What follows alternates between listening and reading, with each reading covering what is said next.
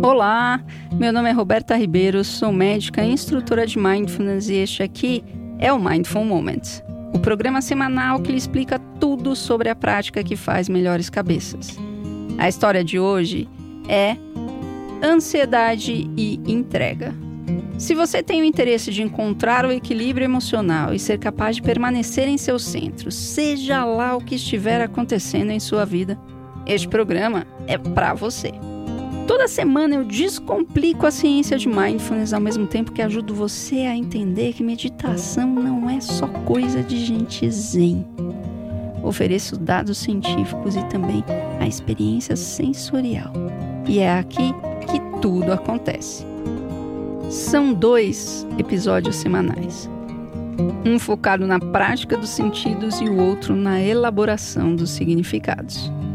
E não precisa estar em um lugar silencioso, de olhos fechados e nem se sentar em posição de lótus. Qualquer momento, qualquer posição e em qualquer lugar é possível praticar. Vem comigo que eu te mostro na jornada deste momento de pausa na rotina para apreciar o aqui e agora e sair do automático por meio da conexão consigo mesmo. Quem sabe ao terminar de ouvir esse podcast, você se sinta mais inteiro, inteira, seguro, segura, capitã, capitão do seu próprio barco, mesmo sabendo que não existe barco nenhum.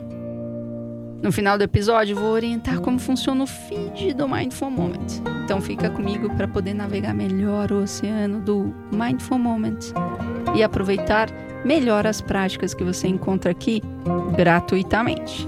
Meu nome é Roberta Ribeiro, eu sou médica e instrutora de Mindfulness e este aqui é o Mindful Moment. E hoje o Mindful Moment vai ser um pouquinho diferente. Eu vou te contar uma história. Então vamos lá. Certo dia, um senhor entrou em meu consultório para me contar que estava se sentindo agitado, tenso, sem dormir direito e com um certo reboliço entre o peito e a garganta ao encontrar uma adolescente frenética chamada ansiedade. Ele sabia quem era ela. Ela não era desconhecida dele, não. Eles já haviam tido uma fé em sua adolescência. Mas a ansiedade tinha a capacidade de não envelhecer nunca. Apesar de parecer humana, ela mantinha sua juventude vivendo no universo interior dos humanos e muitas vezes roubando-lhes a vitalidade, e com isso conservava sua eterna juventude. Ela não faz isso por mal, não, mas porque é o seu modo de ser. Assim como os jacarés comem zebras bebês e não são exatamente maldosos. Na natureza não existe bicho mau, existe bicho perigoso, como diz o Hélio Ziskind. E se você não conhece, precisa conhecer. Bota aí, ó, Hélio Ziskind. E eu vou deixar aqui também na descrição do episódio para você. O cara é fenomenal. Mas de volta para nossa história. A ansiedade é assim, energética, entusiasmada, está sempre de olho no futuro e nunca perde a oportunidade de checar se tudo está perfeitamente alinhado para chegar até lá. Mas nem tudo são flores com a ansiedade. Muitas vezes, ela se perde nas divagações e planejamentos e recebe uma visita de um amigo chamado Perdido, que não sabe para onde ir e nem por onde começar. E esse amigo a deixa ainda mais agitada e frenética. A ansiedade é uma adolescente com muita vontade de conhecer o mundo, saber tudo sobre ele agora mesmo. Seu pai era absolutamente explosivo, bravo, e era do seu jeito e na hora que ele queria ou de jeito nenhum. Já a sua mãe era muito amorosa e acolhedora. Vivia completando suas frases, tecendo suas falas e fazendo quase tudo por ela. Ansiedade não conhecia a si mesma. Ela ficava envolvida com tudo tentando se encontrar, mas na verdade nada era assim tão bacana que prendesse a sua atenção. Em alguns momentos, ela queria correr para sempre e parar só quando sua energia acabasse. Quem sabe assim ela poderia sentir o seu corpo cansado, mas não em fadiga constante. Identificar suas emoções, sensações, sem tanto movimento interno. Quem sabe ela poderia tocar seu corpo sem que suas mãos estivessem molhadas. Talvez conhecer o ritmo de um coração não acelerado e sentir água na boca. Ela tinha o sonho de encontrar o centro e não estar sempre no limite, preocupada com tudo o que pode acontecer se. Hum. Ah, se ela pudesse se concentrar, a vida seria muito diferente não seria essa irritabilidade de sempre. Como adolescente, ansiedade achava que tinha todas as respostas e soluções para todo comportamento e atitude que não fosse favorável a si mesmo ou ao seu sistema de crenças. Ela tinha todos os discursos contra o racismo do racismo, contra o feminismo do feminismo, e como era bem articulada, apesar de cabeça de vento, convencia as pessoas que estava falando sobre uma filosofia muito profunda quando apontava que o feminismo era apenas o outro lado da moeda do machismo e isso não nos levaria a lugar algum, embora o seu próprio discurso fosse machista, sem que ela percebesse. Mas tudo que ela causava a seu redor era tensão, contração e rejeição, mesmo quando se mostrava fria e racional indiferente e desinteressada por tudo que pudesse descobrir sua insegurança e vulnerabilidade. Tudo o que ela não queria era ser descoberta. A ansiedade tinha medo, muito medo.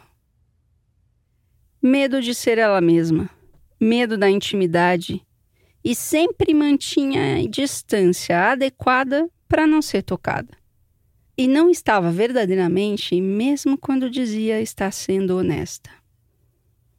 E a responsabilidade de tudo o que acontecia com ela nunca era dela.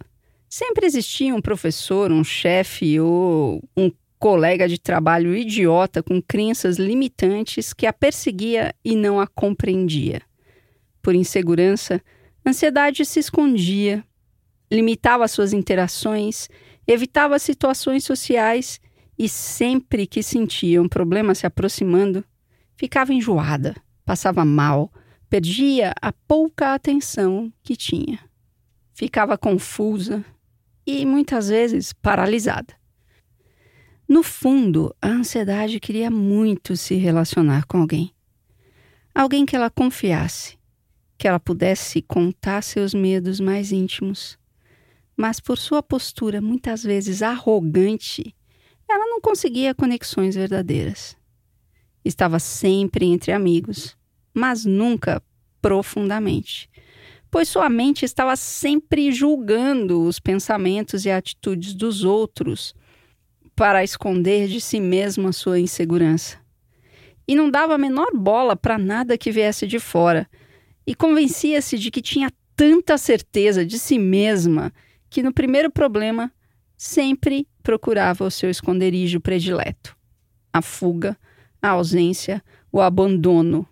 Sempre com a frase: Ah, isso nada tem a ver comigo. Eu não tenho nada a ver com isso. E tudo isso para esconder a sua vulnerabilidade e sensibilidade. O senhor, incomodado com este reencontro, queria a solução, a fórmula mágica. Esperava que eu a tivesse. Ficou irritado quando, ao invés de respostas, eu perguntei sobre que outros encontros ele teve na vida e que encontro o fez se sentir bem. Ficou um minuto em silêncio, escaneando os encontros em sua vida e sorriu quando se lembrou da entrega. Entrega era moça, menina. Simples, livre, leve e descolada. Vivia descalça, com vestidos confortáveis, estampados, que permitiam a sua dança nos movimentos. E os seus cachos viviam ao vento. Parecia que sempre era verão para a entrega. Ele me disse: ela me fazia me sentir atento e, ao mesmo tempo, relaxado, entusiasmado e surpreso, com vários bocados de gratidão. Havia uma sensação de pertencimento e segurança. Eu sabia exatamente o que, como e para onde, sem pensar, planejar, analisar. calcular demais.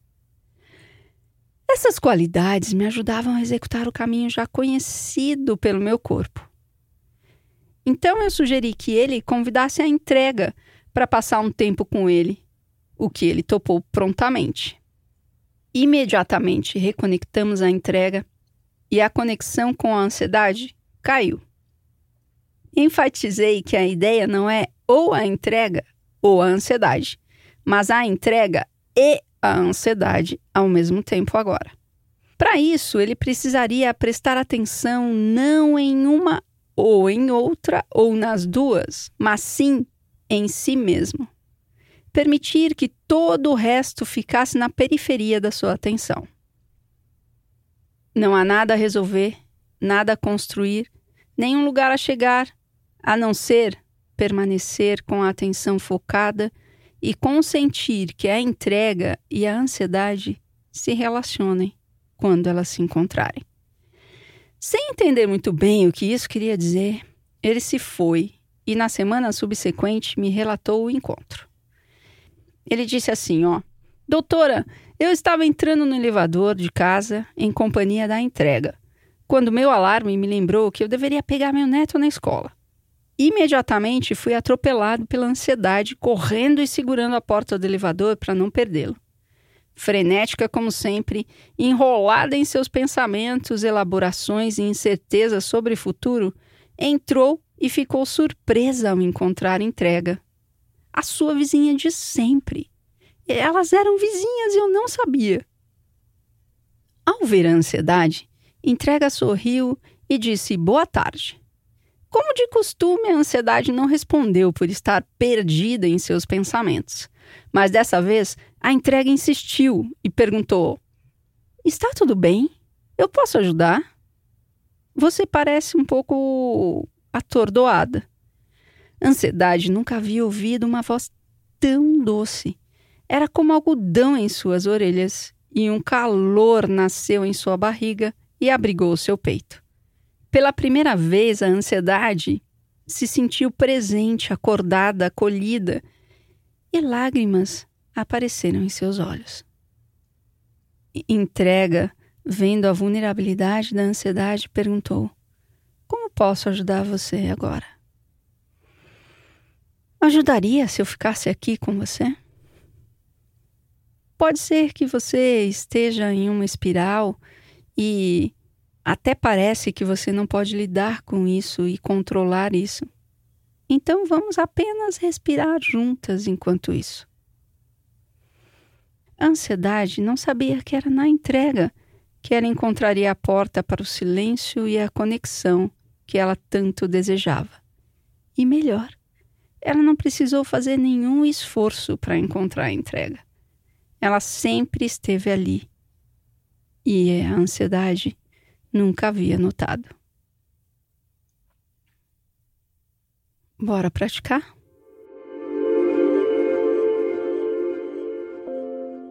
Vamos mergulhar no momento presente, se dando conta do seu corpo como um todo, no espaço que ele ocupa. Explorando as sensações de cada contato, seja seus pés no chão, o quadril na cadeira as costas na cadeira ou todo o seu corpo apoiado na cama, no sofá. E permita-se ficar nessa exploração. E toda vez que a sua mente trouxer narrativas que chamem a sua atenção, quando você percebe isso, você já está livre para poder voltar e ancorar a sua atenção nos pontos de apoio do seu corpo com o ambiente. E essa é a prática. Que você possa permanecer aí o tempo que lhe for confortável e possível.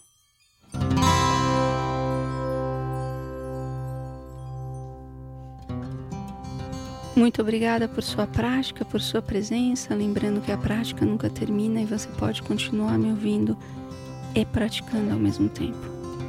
Se você gostou, compartilhe. Se você conhece alguém que pode se beneficiar com este programa, indique.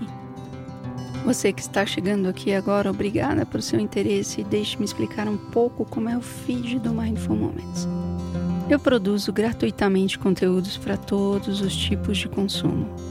Se você é um curioso querendo experimentar mindfulness rapidinho, você pode escutar o Covid-19 em imersão. Ele traz um aspecto da prática de mindfulness e é uma prática curtinha para você começar a entrar no clima. Se você quer mergulhar na prática de mindfulness e molhar todo o seu corpo, sua escolha é o Mindful Monday. Mindfulness na prática. Entregue toda segunda-feira pela manhã para calibrar sua mente para a semana que se inicia. E por fim, se você quer ser capitão, capitã do seu próprio barco e ir para o alto mar da prática de mindfulness, sua escolha é o Mindful Moment que é entregue todas as quartas-feiras pela manhã e devolve o timão do barco da sua vida em suas mãos com um conteúdo mais profundo de mindfulness. E não para por aí não. Tem mais conteúdo gratuito no meu blog robertaribeiro.med.br e no meu Instagram berta.ribeiro. Vai lá. Compartilhe suas dúvidas, necessidades, curiosidades, impressões e interesses. Assim eu posso fazer um programa personalizado e ajudar você a estar bem sempre. O Mindful Moments é um podcast totalmente independente e se você curte, você pode colaborar de várias maneiras. Pelo Apoie-se, digitando Roberta Ribeiro, compartilhando os episódios com seus amigos, indicando o programa para todo mundo e também participando do canal do Telegram, onde você tem conteúdos exclusivos da prática e desafios.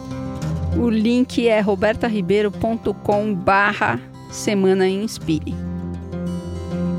Um grande abraço, obrigada por sua atenção. Até semana que vem e que sejamos todos plenos.